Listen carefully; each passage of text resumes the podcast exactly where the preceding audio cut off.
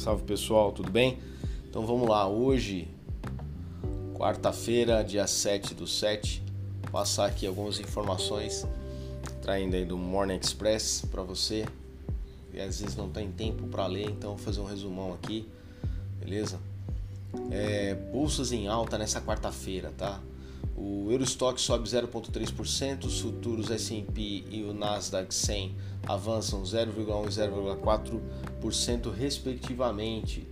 As bolsas asiáticas fecharam mistas, com a Nikkei caindo 1%, Shenzhen subindo 1,1%. Tá? É... Após movimentações mais fortes onde a moeda, é, principalmente moedas emergentes, ganham aí 0,1, 0,4% contra o dólar, né? É, e isso nas moedas é, do DIX opera ao lado de 92,5 pontos percentuais. Aí.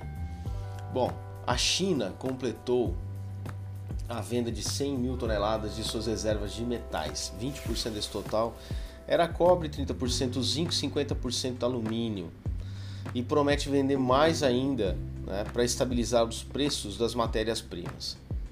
Ainda por lá, o país consegue, ou melhor, o país segue avançando é, sobre empresas locais que fizeram IPOs no exterior e pode fechar a brecha legal para que novas emissões ocorram.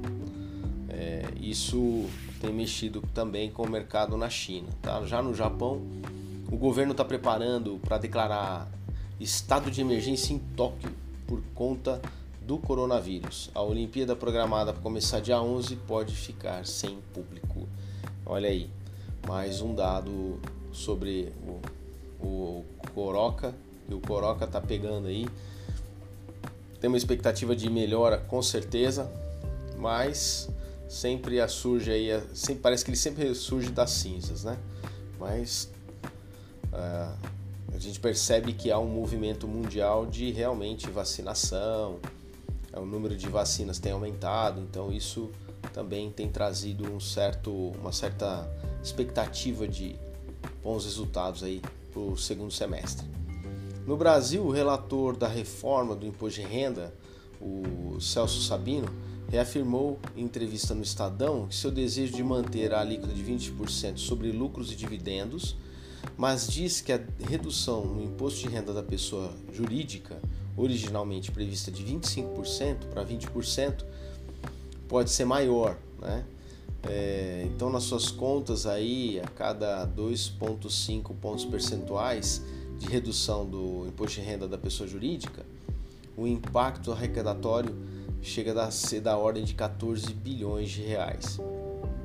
Bom, é, ainda assim, segundo ele, as medidas de controle contra essa elisão fiscal podem ser enxugadas. Né?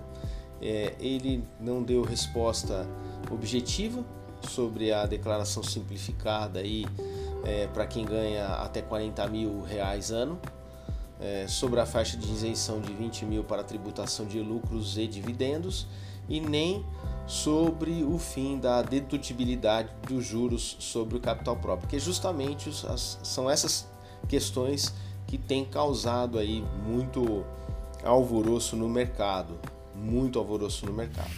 É, já o ministro Guedes agora mira em cortes de subsídios entre é, 20 bilhões de reais e 40 bilhões de reais das indústrias petroquímica e de bebidas para reduzir ainda mais a alíquota do imposto de renda da pessoa jurídica. Né? Então está mirando um lado para é, pegar outro. Segundo o ministro, o cenário com um corte de 20 bilhões de reais, a alíquota do imposto de renda poderia cair de 25% para 17,5%. Né? A medida poderia ser pensa a, pensada a proposta original. Né? É, existe aí uma uma uma atenção que, que chama muita atenção é que o relator do ministério parece trabalhar com elasticidade diferente de imposto de renda da pessoa jurídica para arrecadação, né? É, tá meio essa, essas dúvidas aí é que geram essa insegurança no mercado, né? E o governo pretende vender 100% dos Correios e a proposta da privatização deve ser votada até agosto.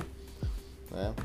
O PGR Augusto Aras, procurador-geral aí, diz que seria inconstitucional o trâmite ser iniciado por meio de projeto de lei, como o governo quer, e que deveria ser realizado por PEC.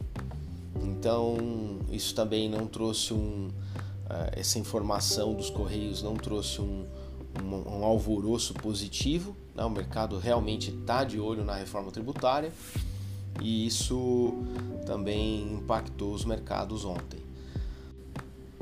Nos Estados Unidos, o Fed vai divulgar o FONC.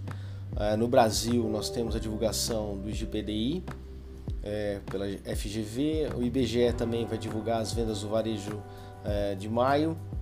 E isso tem trazido aí algumas algumas expectativas. No mesmo momento, a Anfávia vai divulgar dados da produção de veículos de junho. Então nós temos aí esse cenário macroestratégico para acompanhar no dia de hoje. E às 9 horas, pessoal, nós temos também uma, uma live com o Caio Megali e o Jorge Rachid. Caio Megali é o economista-chefe aí da XP, né? Ele é o, o head aí desta área e o, Jorge Rachid ele é ex-secretário da Receita Federal e consultor tributário. Então nós vamos estar falando, eles vão estar falando justamente da reforma tributária e amanhã eu espero trazer alguma novidade aí ou alguma informação relevante para você, tá bom? Um forte abraço, um ótimo dia e vamos lá.